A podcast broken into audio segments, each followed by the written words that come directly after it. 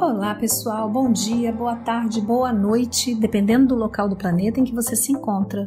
Meu nome é Cláudia Marim, sou terapeuta de EFT e educadora emocional. E hoje vou falar um pouquinho com vocês sobre apego, desapego, dependência emocional. Mas antes de falarmos sobre tudo isso, vamos ver o que significa apego. O dicionário nos diz que apego é sentimento de afeição, de simpatia por alguém ou alguma coisa. Apego às pessoas, ao dinheiro, a coisas, objetos. É também uma dedicação permanente exagerada a algo ou a alguém. Resumindo, pode-se dizer que apego é um vínculo, uma ligação forte com algo. Por exemplo, pessoas que se ligam emocionalmente a objetos, lugares, hábitos, rotinas diárias. E claro, o apego se estende também às pessoas. É importante refletir que se preocupar com pertences pessoais, ter necessidades em relação a algumas coisas, querer possuir determinados objetos, ter cuidado e se preocupar com pessoas queridas é absolutamente normal. O problema é quando isso sai do controle, é quando se desenvolve aí um sentimento de posse. É a pessoa possessiva, é aquela que não divide nada com ninguém, tudo é dela, desde um grampo na gaveta, passando por todos os membros da família, até os amigos. Aquela pessoa que, quando o filho vai na casa da avó, ela não gosta, tem ciúmes, porque para ela o filho só pode se interessar por ela. Ou se ele for na casa de alguém, a mãe tem que ir junto, para ela não se sentir rejeitada.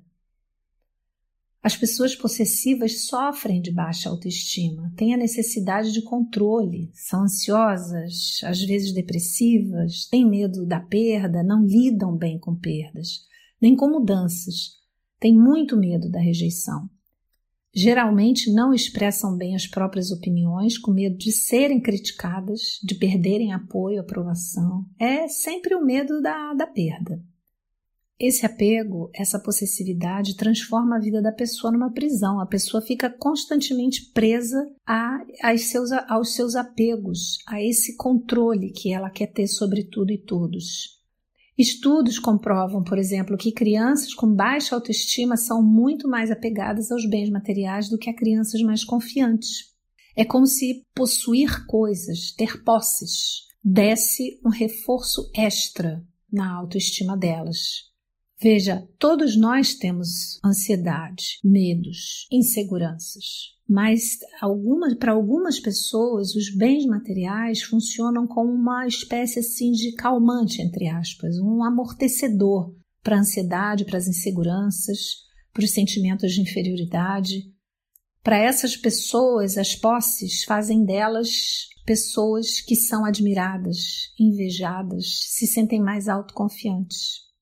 Porém, às vezes o tiro sai pela culatra, porque quanto maior o apego, maior a ansiedade e a necessidade de controlar as pessoas e situações, para que ela tenha assim aquela sensação de estar em paz, de satisfação, de felicidade. Mas é tudo temporário, né, gente?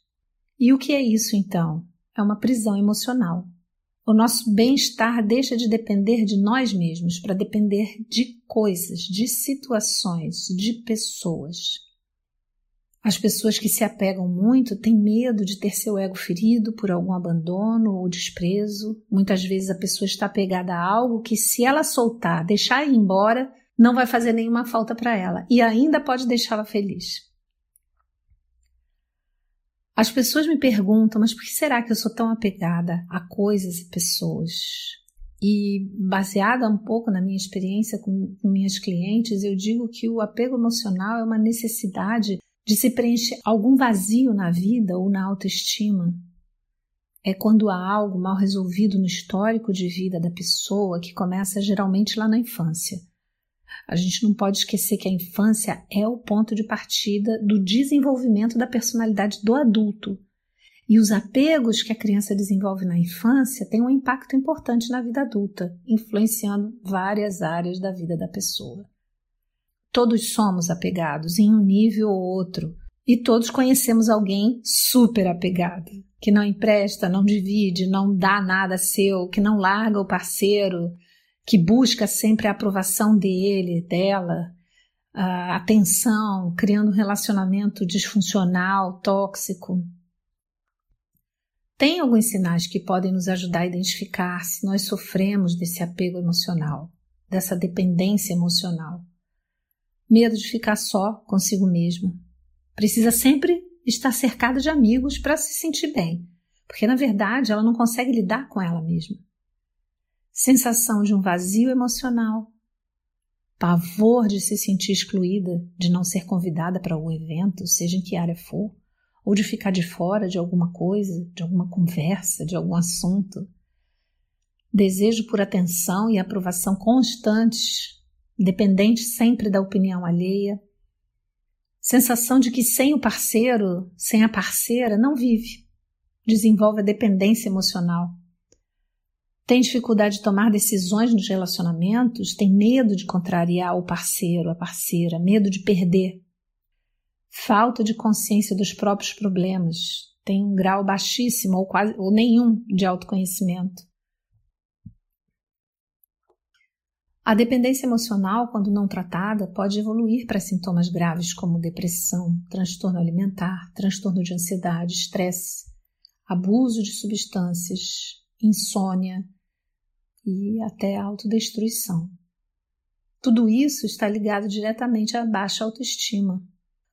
Quando se tem uma autoestima baixa, não se consegue ter uma visão positiva de si mesmo.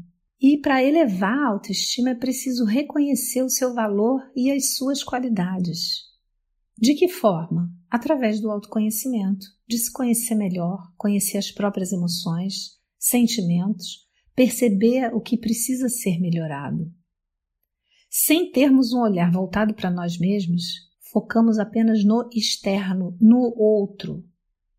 Com um olhar mais atento a nós mesmos, um olhar acolhedor, sem julgamentos, nós saberemos quando procurar ajuda.